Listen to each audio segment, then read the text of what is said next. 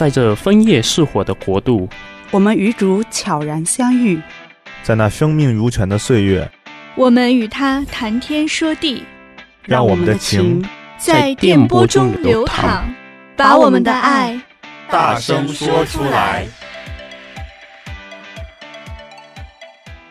听众朋友们，大家好，欢迎收听我们的节目《爱要说出来》，我是你们的主持人 Cindy，我是你们的小主持人 Danny，我是橙子老师，大家好。听过上一期的朋友们还记得吗？我们上一期是讲关于福船的相关的小故事和小案例。那么今天呢，我们又请来了另外两个小伙伴来分享他们对福船的感悟故事。那希望大家呢听到这一些也能跟我们多多分享，并且也有所感悟。那么好了，那橙子老师还有 Danny，现在我要问你们两个同样的问题了。那么你们的理解中，福船是什么呢？嗯哼，我我的理解哈，我觉得福船很简单嘛。每虽然每个人的定义可能不同，但是在我眼里，就真的很简单，就是把好的东西分享给呃家人啊、朋友啊、周围的人，就是啊、呃，比如啊。比如说，我看到了 iPhone 打个五折，这个这个天大的好消息，对不对？我肯定把它告诉别人，好可怕。因为我第一个告诉人就是你赶紧下单买了。哦，那我要买好几部，给我妈一部，其实我的我 给自己留一部。对对对，所以我觉得福传就是这么简单，把好消息分享给你身边的朋友、家人，还有你最爱的小伙伴们。很棒，很棒，我很喜欢你这个例子。但我但我跟 Danny 有一点点不一样呢。我觉得对我来说，浮床是一个挺大的一件事儿。可能像 Danny 说，你只是只是一个是一部手机打折，你就可以昭告天下。但我应该，我并不觉得这可以上升到浮床的高度。可能我对我来说，我觉得浮床还是一个挺有深度、挺有高度的一个一个使命、一个任务。没错，没错，对我来说还有点难。是神圣很多，那手机这种世俗的东西，当然不能跟福船相提并论。对，但是那一种，嗯，那一种幸福感，那种传播好的东西，对，对，对我来说的话，浮传可能就是。对，做天主所喜悦的事情吧。其实我们可以换一个角度想，就是说，就是就连手机打折这么一个很俗气的事情，我们都可以这么开心的去跟周围的所有的人都去讲一遍。那么，更何况是传播福音呢？对不对？传播天主来的这个好福音。嗯，那我们天大的喜讯，谢谢。更应该去传播才对。对。那好了，那你们之间有没有什么就是关于福船的一些小经历呢？或者是有什么小故事可以跟大家讲一讲呢？呃，我我有一个例子，就是我我有一个呃挺要好的一个高中同学，他现在呃我们毕业很多年了，他现在有个孩子大概呃六七岁，然后他在他那一区有个比较好的。学校是天主教的学校，嗯、一个妈妈当然都希望自己的孩子能上好学校，对吧？哎，是，所以他，嗯，对对对，所以所以所以他呢，他知道，哦、呃，我是天主教的，他就、嗯、就过来问我，把孩子画在你的名下吗？怎、嗯、么可能啊？没有，我开玩笑。那丹尼撞了 这么大的儿子，开玩笑。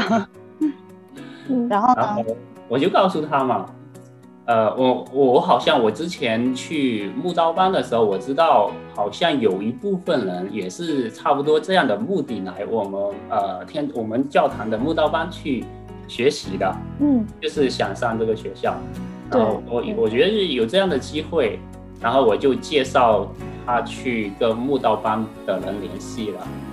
然后我知道上这个木刀班时间还蛮长的，挺不容易的。所以妈妈真伟大，她真的去上了一年多。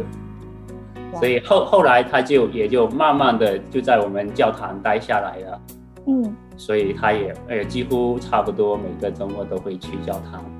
那很好，教堂留住了她。你的喜讯传到了他。其实我觉得挺好的，并且确实呢，像特别是加拿大的话，那嗯，公立教育啊，就是会有就是差别吧，就是天主教和普通学校是有差别。那么会有这样子的，就家长有这样的想法也无可厚非。那么其实我觉得也很好啊，就因为他们至少有想到，有想到说，哎，是不是还可以走这样一条路？我觉得这冥冥之中哦，都是天主在嗯所做的工啊，这一些事情也都不是说就是很 random 的事情，所以说也恭喜 Danny 的朋友，还有他们家的好小孩子，对啊，都是很幸福的人。Danny 也做了一个福传的一个好的小榜样，很棒。对我来说很小的事。嗯嗯。Cindy，一听到你说到福传这个话题啊，其实我觉得这个还挺大的。就像我刚开始的时候说的，我觉得这个福传对我来说还挺大的，就我觉得挺难完成的。嗯、我你一提到这两个字，是吗？对，有我觉我觉得有点重，因为一提到这两个字的时候，我的脑袋里面第一浮现的是我读大学的时候参加的一个青年团体。嗯、呃，在参加那个青年团体的同时，呃，这个部。这个青年团体它还设有服装部门，但我参加的是青年团体里面的一些骨干部门，而不是这个服装部门。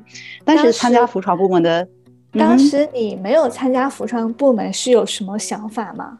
有什么想法？没有，我只是在。时间上面还有学业的问题吧，嗯、各种因素，反正就参加了另外一个部门，并不在服传部门。但是当时听了很多这个服传部门、服传部门，然后当时是什么样的人参加呢？都是那种属于属于教会里面的大姐大哥的那种，就是感觉特别有呃学识，嗯、对，会懂得去上课。但是去参加服传部门的这些人，他们。带有一个任务，就是他们会上完服传部门的课程之后，他们会分配到被神神父分配到各个小组去上课，嗯、所以被我们称为派课老师。所以我就觉得这个福传是属于那些有能力的人，所以是一个比较大的事。所以我就觉得，我就觉得对我来说还是有点难。嗯，我还没有怎么。真真正正的接触吧，感觉。其实我觉得福福传挺挺简单的，挺挺小事的。就就要说到这个，我还有一个很简单的一个小例子，就就真的，我就说每个人唾手可及的一一件事情嘛，就是我我们知道，在呃加拿大的上高中，我们每个人都要做那个四十个小时的义工才能呃毕业，对不对？对对。如果在我们的对，然后呃我发现有有一。